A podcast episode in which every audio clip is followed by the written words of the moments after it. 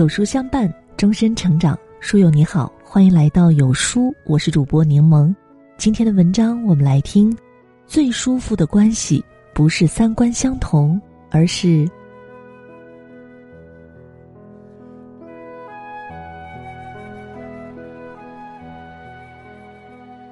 俗话说得好，距离产生美，讲的是各自珍惜，彼此尊重。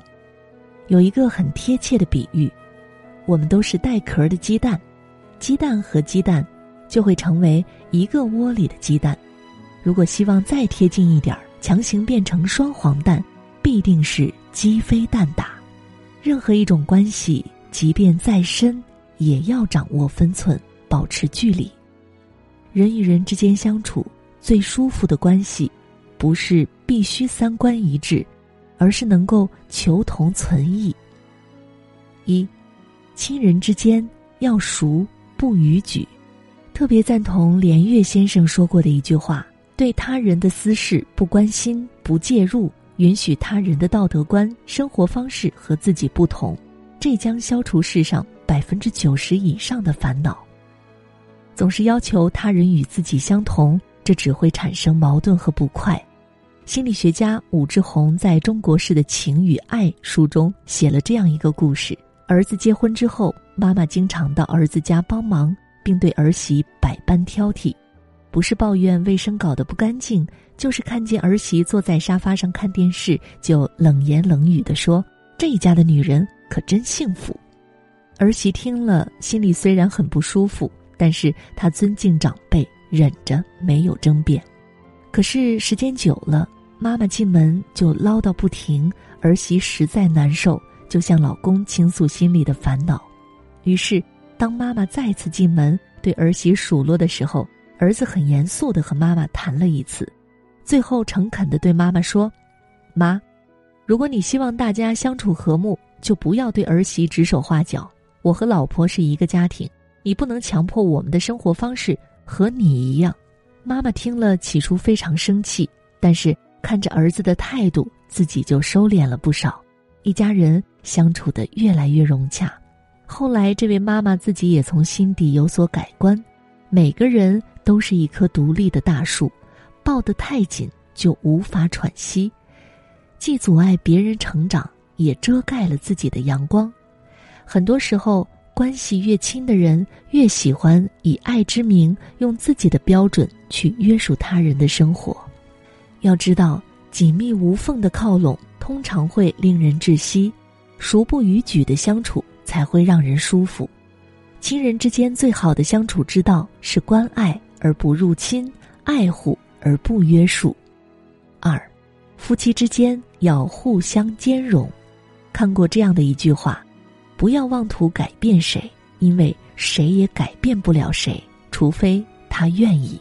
邻居陶敏和老公郑伟是小区模范的夫妻，然而旁人眼中幸福的他们，其实也是经历了磨合期。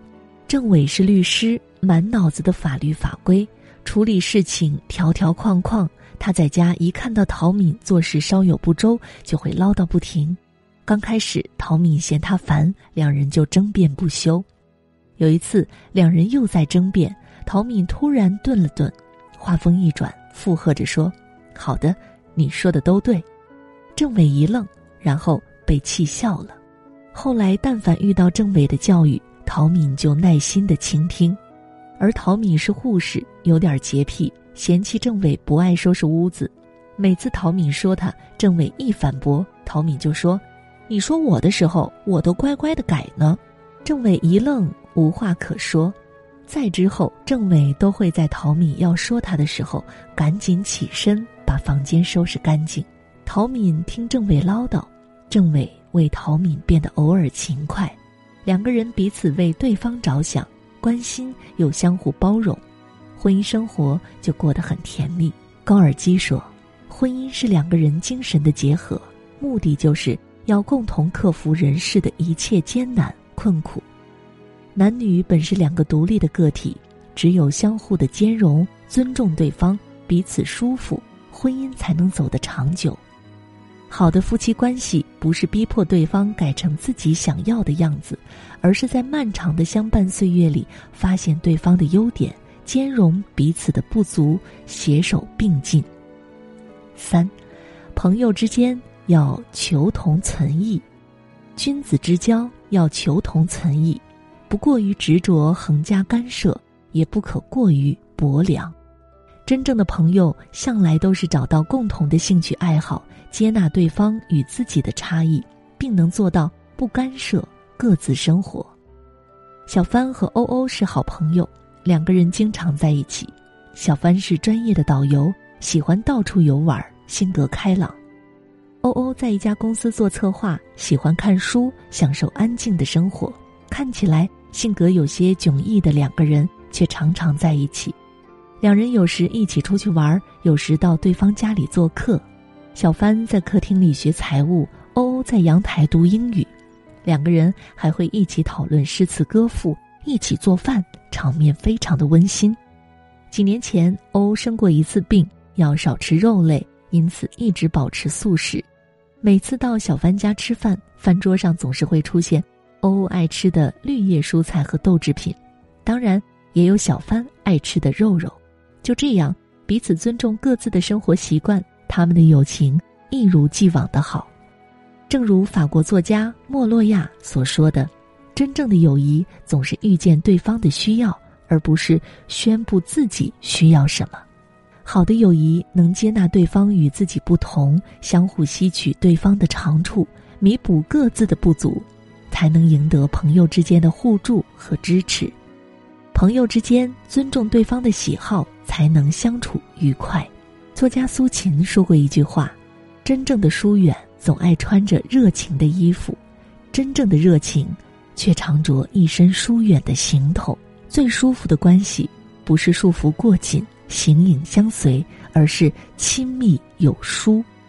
亲人之间要熟不逾矩，关心不越界；爱情之间要互相兼容，久伴不凌驾。”朋友之间要求同存异，包容不越位；与人相处，懂得相互兼容，求同存异，是对感情的维护，也能温暖你的心。